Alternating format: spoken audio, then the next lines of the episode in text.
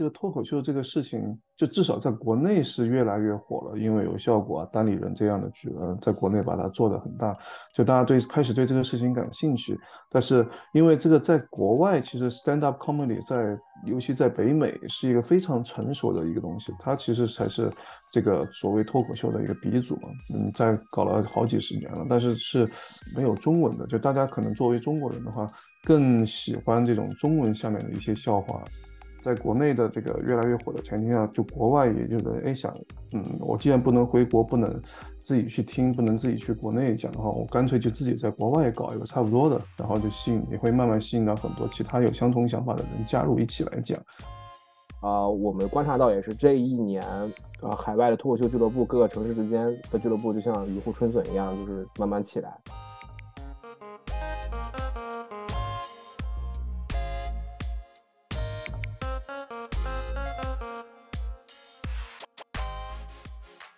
听众朋友们，大家好，欢迎收听这一期的世界 On Air，我是卓贤。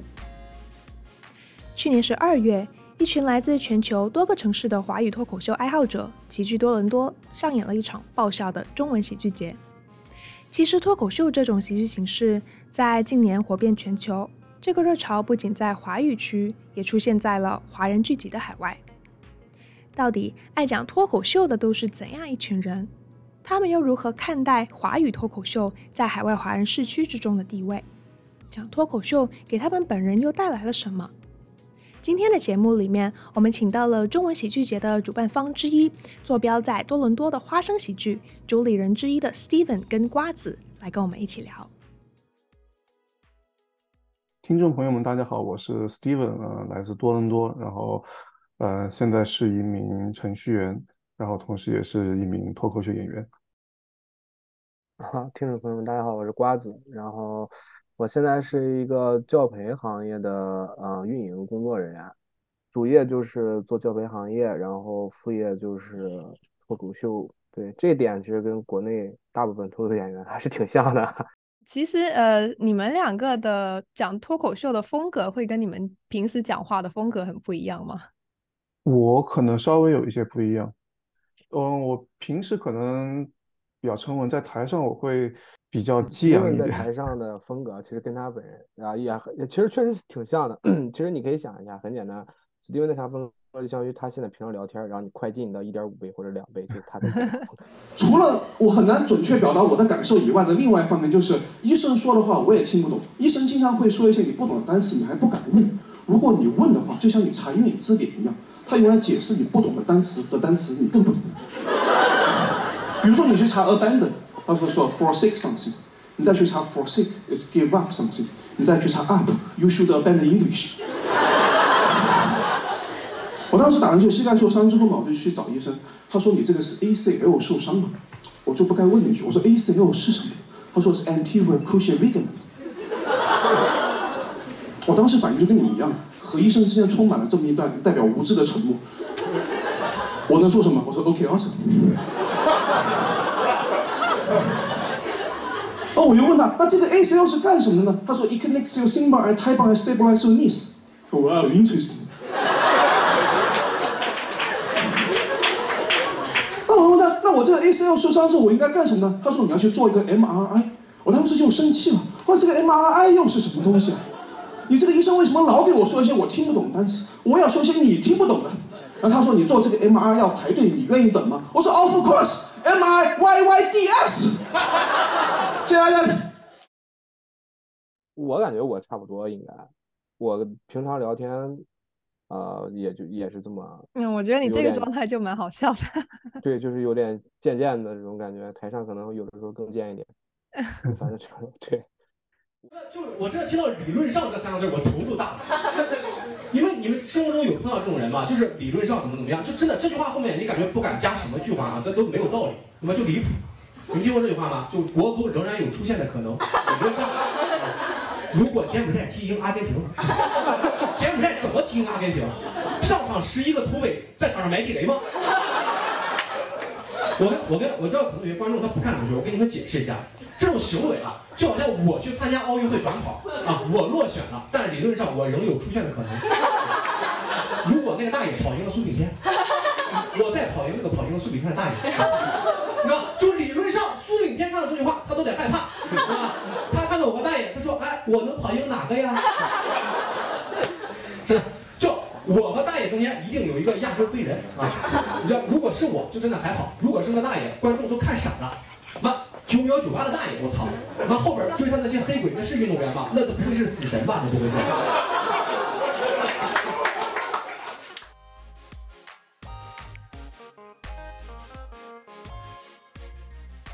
呃，两位是怎么样，就是跟脱口秀这个形式结缘的吧？可以讲一下。嗯，我是其实是在接近三年前吧，二零二零年的时候，在多伦多本地有一个中文脱口秀开放麦，因为是在疫情前，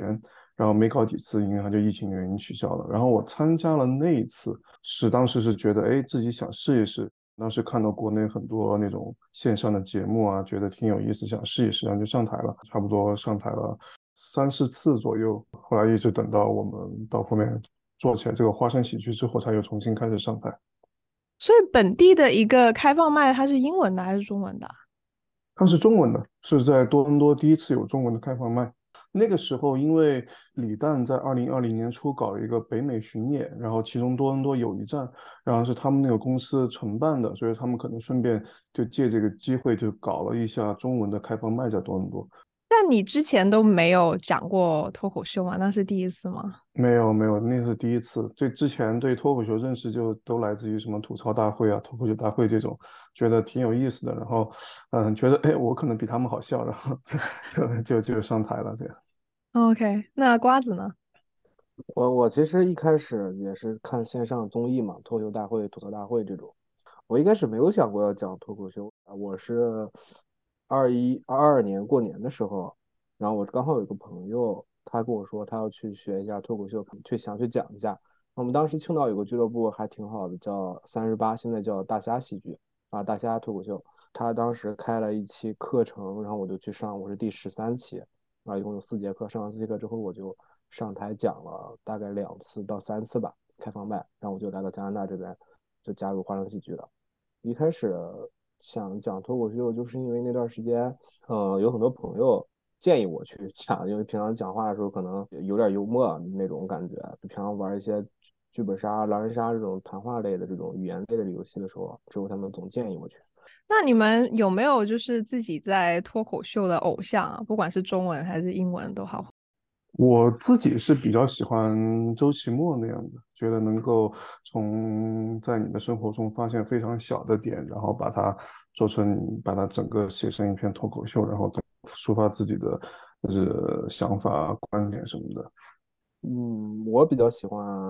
Stone，就是上海的一个脱口秀演员。啊，他是线下在国内比较厉害。我喜欢他一个点就是，我觉得虽然我生活中不认识他，但是我看他的一些视频啊，包括一些呃电台播客啊，一些采访，就是他在台上的状态跟他平常聊天是一个样的，我感觉特别幽默。我特别喜欢这种，就是你台上台下是一种风格的这么一种人，因为这样的话你在台上就会很自如。因为我看你们其实每个周末都有。开放麦的演出嘛，那你们每周的段子都是新写的吗？还是？啊，那个不会，那个不会。嗯、呃，你如果有写新的，就可以讲试一下新的。然后，因为你一个段子的话，其实是需要蛮长时间来一个一个试的嘛。比如说，你会需要嗯、呃、不停的去修改，那你修改了之后，就可能就在下一周的开放麦去试一下。所以说，呃，每周段子可能是新的，也可能是有一些旧的，也可能是全是旧的，或者说一些旧的带一些新的。那你们的段子是怎么写出来的？会就是想到有灵感的时候才写吗？还是说会专门给自己设一个时间，说这个时间我是用来创作的？我自己的话，我是平时会去不停地观察很多东西，呃，哪些觉得我这个点，我觉得可能可以成为素材，那个点可能可以有的讲，然后把它记下来，然后可能会每周会找一些固定的时间，尤其是比较晚的时候，比较安静的时候，我会自己去花一段时间来写，想来写这个东西，因为我自己是不太擅长于 OK 随时随地都都能拿出来写，我需要一块比较专注的时间来来做这个事情。对，我跟 Steven 这一点有点还是有点区别。我是随时随地看到，我可能就会想写出一两句来。所以我现在走在外面最经常做一件事情就是自己给自己发微信，发一段语音，就是就你走在街上，然后看到你比如说哎前面堵车了，但是家拿大这个地方也没有司机着急，这个事情就挺就挺好奇的。然后我就会在堵车的时候，虽然开车的时候发微信不是很安全啊，但是我就是 还是给自己发一条语音，对，然后呃想一下我记录一下，然后回家晚上再整理一下这些内容，然后再去写这个问题，好吧？但是我感觉。写这个段子，大家比较共通的点都是晚上，就就感觉晚上灵感比较好。我们两个经常晚上半夜三四点，有的时候还会在一起打个电话聊一下怎么写这个东西。哦，所以他其实感觉像是一个副业的感觉了，就是你们有一个身份在白天，另一个身份在晚上。你们有没有就是想过这两种身份他们的？冲突跟平衡啊，比方说有没有呃，慢慢的这个脱口秀占自己呃生活的组成部分越占越多这样？嗯，肯定，那肯定，因为你要花越来越多的时间去做这个事情嘛。尤其是我们还要不光做一个演员去写稿去讲的以外，还有很多和这个俱乐部运营的事情，其实会花蛮多事情的，也肯定是比以前要要忙很多。就除了你的工作。呃，以外，然后正常的生活以外，还要挪一大块时间来来做这个东西。这个其实适合你花时间会有成正比的。有一些人是很有天赋，他可能嗯几下就能写出很搞笑的东西，但是同时你也需要花很多时间去磨这个东西。但是呃，毕竟是喜欢的东西嘛，所以说花点时间也是很正常，也没什么大问题。对，尤其是你在工作当中，其实你也会碰到一些。啊、有意思的事，或者是比较有情绪的事情，这些你也是你一个素材积累嘛。呃，一直有一句话就是最怕的就是脱口秀演员脱离生活，就是你如果专职真的做一个脱口秀演员，你脱离了生活之后，你会少少很多方面的一个素材。你像我们这种有白天有正常工作，然后晚上可能写一些段子，然后出一些俱乐部这种内容的话，啊，素材可能突然的就来了。就不会有那么痛苦的一个创作过程，至少现在还是大家还没有碰到这个瓶颈。对于工作和脱口秀这个方面，我们还是结合的还是比较可以的，因为都是下班时间之后让大家开始放轻松，开始写这个东西了嘛。然后再加上呃，脱口秀也是一个爱好，不会把它当成一个副业。其实我们更多的是把它当成一个爱好。像我接触脱口秀之后，呃，我最大的改变就是我不再打游戏了，就是之前就是网瘾少年，现在就。很少打游戏了，对，然后基本上就是写写段子，也挺开心的。嗯，那接下来我们聊一下，就是花生喜剧本身呢、啊。我看花生喜剧成立大概一年的时间，一年左右，差不多，差不多一年出头。嗯、对。那我看其实你们是大概是一个一群朋友这样一起创立它，就是不是单单只一个人嘛？那呃，你们是当初是怎么样想要说要成立一个这样的 club？嗯、最开始是我和另外一个创办的人，另外一个人叫 Mark，然后 Mark 在最开始在网上，他可能自己突然想讲脱口秀，但是也是因为多伦多没有相关的地方可以讲嘛，然后他就在网上发了个帖子，就说哎，有没有人一起讲脱口秀啊？然后我在网上看到帖子之后呢，我们我就去联系了他，然后我们就一起吃了个饭。然后因为他我给他说过，我给以以前我在多伦多讲过了三四次，然后有一定的经验，知道大概大概怎么回事儿。然后就说，哎，那我们一起来，别想那么多，就先搞一两次开放麦搞起来嘛。就有也有一些观众啊，三十个观众呢，前几次都。然后因为但是没搞几次就就因为疫情 lock down 了，就整个多多伦多是不允许做这种室内活动了，中间又耽误了可能三四个月吧。二零二二年的三月份的时候，我们才三四月份的时候才重新又开始做开放麦。然后瓜子是应该是那个时候刚从国内回来，然后也是加入我们就一起来来讲这个脱口秀之后，然后呢我们再一起来弄这个事情。然后另外还有我的女朋友，呃也一起在一起在做这个事情。那你们的呃每周的运营模式是？就是周末会有一个开放麦，然后周中的时间来向公众售票，这样吗？对，差不多是这样。我们一般开放麦是每个周六的晚上，所以说我们一般会在周一周二的时候，呃，向观众售票，就是说，OK，我们在周六有个开放麦，大家可以来看。有时候会在开放麦以外会有一些其他的演出，然后嗯，比如说一些我们的精品秀，就是把我们一些成熟的一些确定好笑的段子合在一起的一个这种，就不再是开放麦去试验段子，而是说把一些打磨好的东西拿出来给咱讲给大家。还有一些其他的，比如说有一些嗯公司需要一些演出啊，或者一些什么晚会需要演出啊，也会找到我们，我们也会去去演出这样。哦，那大概每场开放麦会有多少观众？嗯，我们基本上在三十到四十人左右一场开放麦，因为开放麦的话，你有可能有好笑的东西，有可能不好笑的东西，所以说我们不想把人数放得太大。基本上按照国内和国外的经验的话，一场开放麦差不多在三十人左右就是比较好的一个环境嘛。那你们现在都有固定的这个场所了吗？还是每周会不一样？我们找到了一个比较好的一个。教室，舞蹈教室作为我们的场地，然后那个场地因为一直就在那个地方做的，我们发现那个地方挺适合做脱口秀的，而且我们的场地使用和他们的这个舞蹈教室的运营时间是完全不冲突的，然后也没有其他人和我们讲，所以每我们现在基本上固定在那个地方，然后是在多伦多北边的一个华人区的一个呃舞蹈教室这样的，基本上都在那个地方，主要是便宜，嗯、对，也确实是 相对便宜。对，现在看也没有那么便宜，感觉。啊，对。所以其实你们是每周要付场地费的。是是，对的。那你们目前的这个呃，就是财务状况是为爱发电中吗？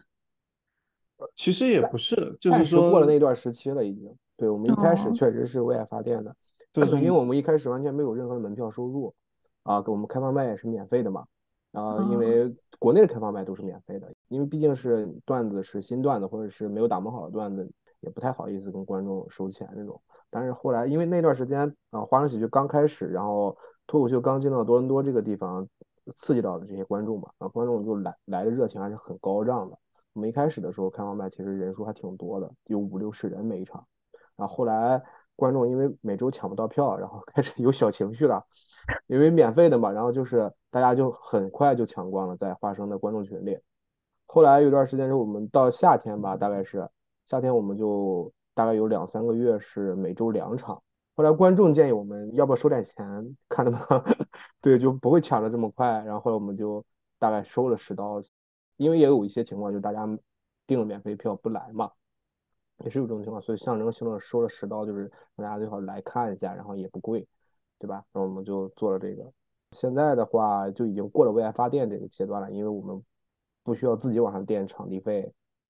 最开始场地费自己垫，或者说如果能有一些赞助商能够赞助我们一些钱，我们能够撑几次付这个场地费的钱，就是说还不至于自己掏钱。现在每次会收一些门票的话，就能够 cover 我们场地费和一些正常的运营费用之后，其实就至少呃我们作为运营不亏钱，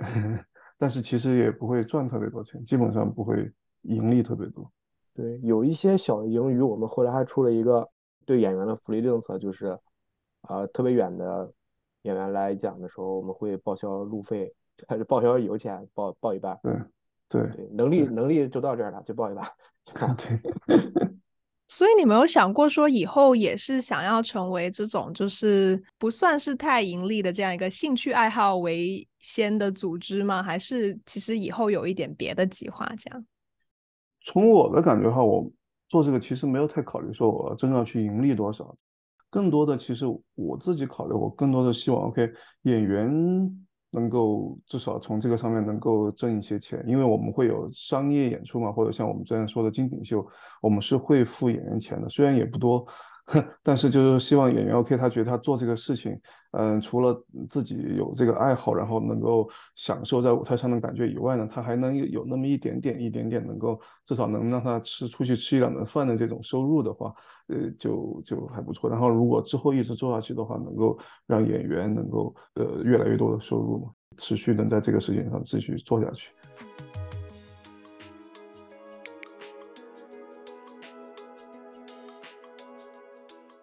好，那下面我想要聊一下这个去年你们举办的中文喜剧节。嗯、呃，你们是怎么样想到说要做一个这样可以集结各个城市不同的喜剧呃脱口秀俱乐部的来多伦多这样的一个活动呢？这个就我们就要从我们去年的一个经历开始讲起了。我们去年去参加了一个西雅图举办了一个北美脱口秀的一个这么一个比赛，当时还是有很多。除了西雅图之外，外地的观众，比如说有像我们多伦多去的，然后有更多是美国的吧，有波士顿的，然后但是我们当时去了之后，因为它是一个电台的呃十年台庆，所以脱口秀部分没有那么重要，所以我们回来之后，我们在想，我们是不是可以办一个我们脱口秀自己的这么一个盛会吧，算是，因为啊、呃，我们观察到也是这一年，呃，海外的脱口秀俱乐部各个城市之间的俱乐部就像雨后春笋一样，就是慢慢起来，也都是一些雏形，大概也都是半年啊、一年这种情况，所以我们觉得是时候让大家团结一下，就是看一下大家都发展的怎么样，然后或者彼此帮助一下，有经验的就传授一下经验，所以我们在比赛和喜剧节这两个行程当中，我们选择了喜剧节。在这期间，就是像是大山老师也给了我们一些建议。当时是去西雅图的时候，我们除了参加那个脱口秀比赛以外，我们发现就是说喜剧演员就大家都特别的热情和单纯嘛。就几个喜剧演员，你不管之前认识不认识，然后也不管你的互相职业是什么，互相以以过往的经历是什么，但大家因为都是这个 comedian 的话。坐在一起聊天就很快乐，大家就很享受你喜剧人一起坐在一起聊天交流的那种感觉，然后用自己的段子去去认识更多的演员，是这种感觉让我们觉得这个经历非常开心。然后从西雅图回来之后，我们就说，哎，能不能做一个我们更专业，然后更能够吸引到更多更好喜剧演员一起来做的这么一个事情？当时就说，哎，要么再做一个多伦多的比赛，要么就做一个类似于喜剧节，就纯给大家。让大家一起交流这么一个活动，然后和大山老师还有之前有艾杰西老师，呃，一起交流一下之后，大家都一致认为，哎，做一个喜剧节这么一个事情是比较有意思的，而不光是一个比赛，对吧？然后我们就尝试去去把这个事情落实做下来了。然后像瓜子说，大山老师也一直帮助我们很多。这样，你们是怎么认识大山老师的？啊，因为大山老师他就在多伦多，然后经常时不时会来看我们。演出哦，就是你们是每某一天的演出发现他来了吗？这样吗？被，抓到了，抓到了。对，他自己演出，后来也会叫上我们去帮他一起助演啊什么的。那艾杰西呢？艾杰西是大山老师在多伦多办演出的时候邀请了艾杰西来助演，然后那次我们就认识了。包括其实我之前也在波士顿认识了艾杰西老师，然后所以那次我们就一起聊，只是可惜艾杰西老师因为档期的原因没有没能参加这个喜剧节。嗯，OK。因为在之前就是去波士顿啊、呃，帮艾杰西老师啊、呃、开了一个场，那大概是去年夏天的时候的，对，然后就一直保持联系到现在。然后艾杰西老师也是因为档期，所以其实这个中文喜剧节算是你们构思并且发起的。对。对，是我们想的，然后想出来之后就觉得，嗯，想做成一个，嗯，不光是演出，嗯，也不光是比赛，就是说，另外还有就是更多的 focus 在演员之间的交流和学习进步上面，所以说我们。说是有三天是十二月二号、三号、四号的一个三天的喜剧节，但实际上演出是有两天，是二号的晚上和三号的晚上，十二月二号、十二月三号的晚上。然后，但是白天我们也没有闲着，我们也组织了一些 workshop 啊，更多的和演员之间的很多交流的这种交流会啊，这种东西。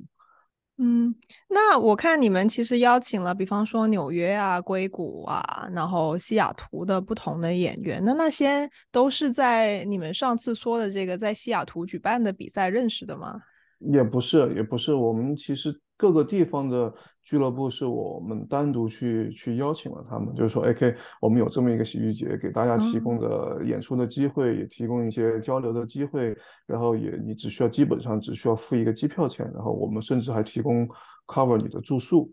然后希望大家能够一起来参加，然后大家有能报名的话就报名，就审核一下大家的稿子，然后邀请一些比较好的演员过来，这样。那段时间就是 Steven 啊，Iris 就是 Steven 女朋友，还有 Mark，他们三个人就是还是比较忙的，因为那段时间我们基本上每天都在跟世界各地的俱乐部进行沟通，啊，虽然有一些没来不了的，但是我们也是进行了啊交流一下。我们其实更秉着是对呃演员的一些想，真的是想邀请他们来参加这个交流，所以我们当时啊在选演员方面，我们其实没有更多的门槛。不同的地区报名的，我们都会让他们来，还是想整个海外就是联合一下，交流一下，之后更好的一个嗯互帮互助嘛。所以那段时间还是挺忙的，各个俱乐部我们都有一个群，然后进行联系。你像有新加坡、有澳洲、法国，我们也也有联系，每次都要打电话，所以那段时间还是挺忙的。所以其实你们平时是有关注，就是不同城市的这些脱口秀俱乐部的。对，肯定是有的。嗯，俱乐部之间有交流的。我们有一个那么一个海外的脱口秀主理人群，就是各个地方的俱乐部的负责人都会在一个群里面，大家有什么问题啊，想经验什么交流啊，我们都会在里面时不时聊一下这些东西。你们有没有想过，为什么最近几年这么多像你们一样的华语脱口秀的组织开始诞生？你说在海外吗？对对对。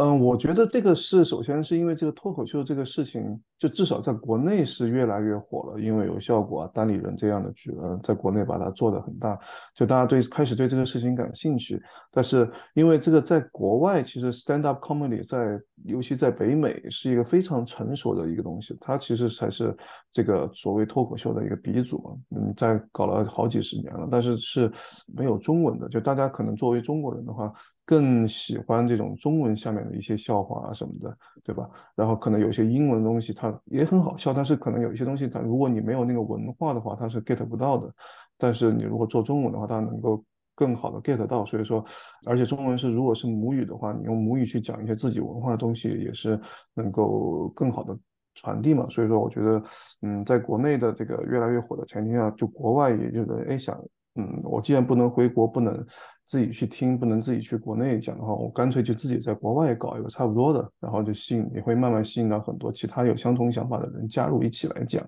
然后也会有很多的观众感兴趣，因为他观众在国外也听不到国内的这种脱口秀，所以说他也会愿意来看国外的这种脱口秀。这对，主要还是丰富一下海外华人的这个娱乐形式嘛。对，不能对，其实就是这个现象，其实真的很奇怪。有很多东西其实是国内学到的，是国外的一些嗯内容啊，或者是形式啊。你包括其实像吐槽大会啊、脱口秀大会，其实都是国外的一个一些节目的一些演变或者是引进，对，然后在国内掀起一个潮流。但是呢，海外华人就仿佛呃更慢一步。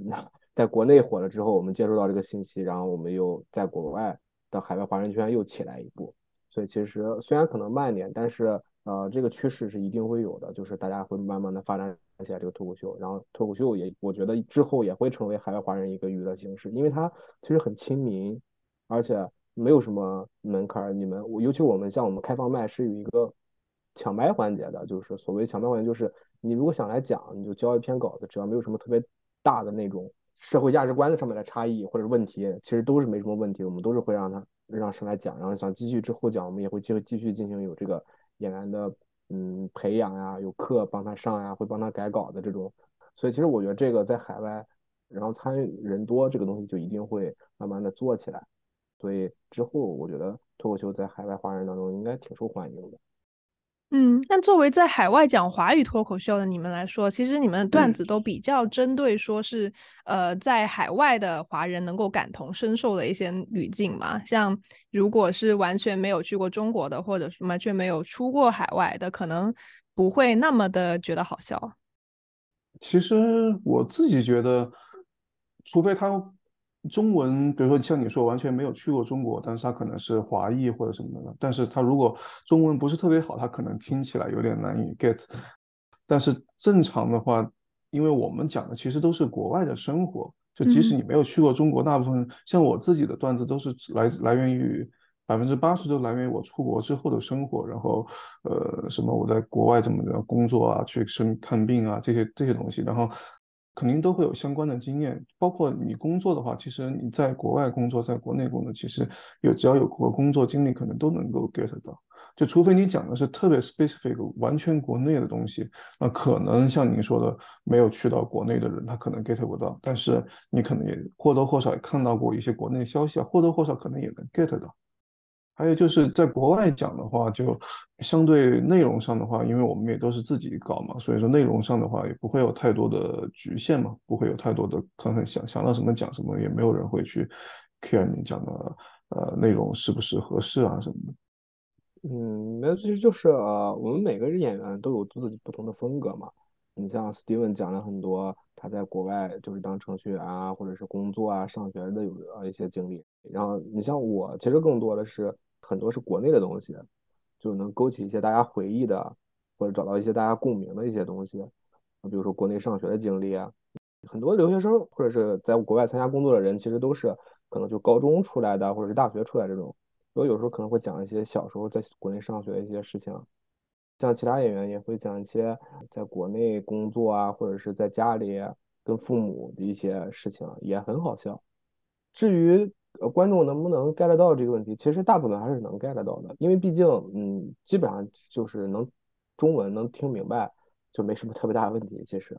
这个方面倒没有特别大的担心，再加上我们每一场演出演员也是有好几个嘛，所以不同的风格都有。肯定观众能接受的度也更广一些，而且他们也不会产生审美疲劳，就是可能哎这一场都在讲国内的事情啊，这一场都在讲国外的事情，也没有这种情况，所以其实这方面倒还好。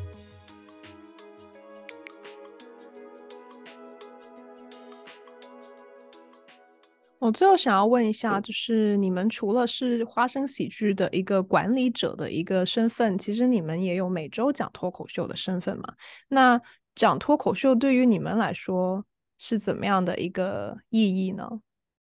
呃，怎么说？我自己的话，就觉得我会慢慢的把这个变成我生活中的一部分。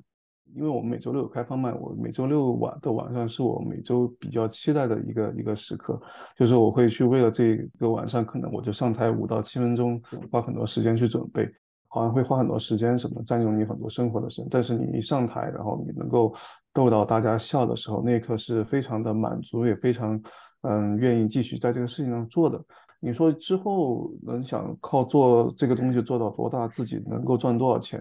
嗯，说实话没有特别想过，但是我自己是比较享受当下的一个人，就当下这一刻，呃，每周的这个时间让我很很开心，我就愿意继续把它做下去。对，我，我跟 Steven 差不多。我喜欢把自己的一些想法和我自己的一些看法，啊、呃，分享给观众，啊，这样我喜欢把更多的可能分享欲可能会多一点，然后是吧，把它变得更有趣，其实也是我最重要一个原因，就是我特别喜欢其实逗别人开心这种感觉，所以你当我把我的想法结合一些笑点啊、一些啊、呃、包袱、一些梗啊交给观众在台上的时候，他们笑，我也是很开心的，那么多人一起笑。我平常跟人家聊天的时候，就是呃喜欢跟朋友一起嘻嘻哈哈这种。那当你面对很多人，能把跟他们一起嘻嘻哈哈的时候，这种开心的感觉就更多了。最重要还是自己开心嘛。就是我们做这个东西，呃，虽然是有的时候呃是确实是呃在运营一个俱乐部，但我们支撑我们运营这个俱乐部的这个呃动力，其实就是我们能够讲脱口秀，能够逗观众笑。我觉得这种不是一个那种官话，就说我的喜，哎，我就是喜欢给你们带来快乐。说实话，之前在看一些电视节目的时候，看到那些演员在说啊，我就喜欢逗观众快乐，就有的时候可能觉得有点假。但是真正你站到台上那一刻，你通过你自己的语言和你自己的一些啊、呃、看法、想法，能把观众逗笑，其实你会发现是真的是这么一件事情。就你真的是很享受你把观众逗笑，让他们快乐的这么一个过程。还有另外一方面，就是通过脱口秀，我们也认识了非常多的非常关系非常好的朋友。你像我和瓜子，就是以前是完全不认识的，就肯定是通完全只通过这个脱口秀认识的。然后包括我们很多其他的演员，就是我会发现大家来自各行各业，完全不同的背景，年纪从十多岁的到到四五十岁，有三个孩子的人都是我们的演员。大家通过这么一个事情把。完全不相关的人，大家聚集到了一起，然后每天每次一一到演出或者一起聚会，都特别开心。这种经历在以前是没有的。你以前认识一些朋友，或多或少都是同学啊，或者一些朋友的朋友，或者一些聚会上，呃，工作上认识。但是完全通过这么一个爱好，然后把大家聚到一起，然后并且能够一直大家一起去进步、去提高，然后一直坚坚持下去，这样认识的一些朋友，也是让我们觉得非常珍贵。也是觉得非常不容易，然后所以说也希望能够一直有这么一个俱乐部，会有这么一个事情，能让我们一直这样认识更多的朋友。然后其实也是我觉得很大一部分花生喜剧一直做下来的一个原因之一。节目结束之前，想要提醒大家，世界 On Air 播客目前在 Apple Podcast、Google Podcast、Spotify、Breaker、Pocket Casts。Radio Public 均可收听。欢迎在各平台追踪关注我们，及时获取节目更新通知。每周二在世界新闻网和各大播客平台与您不见不散。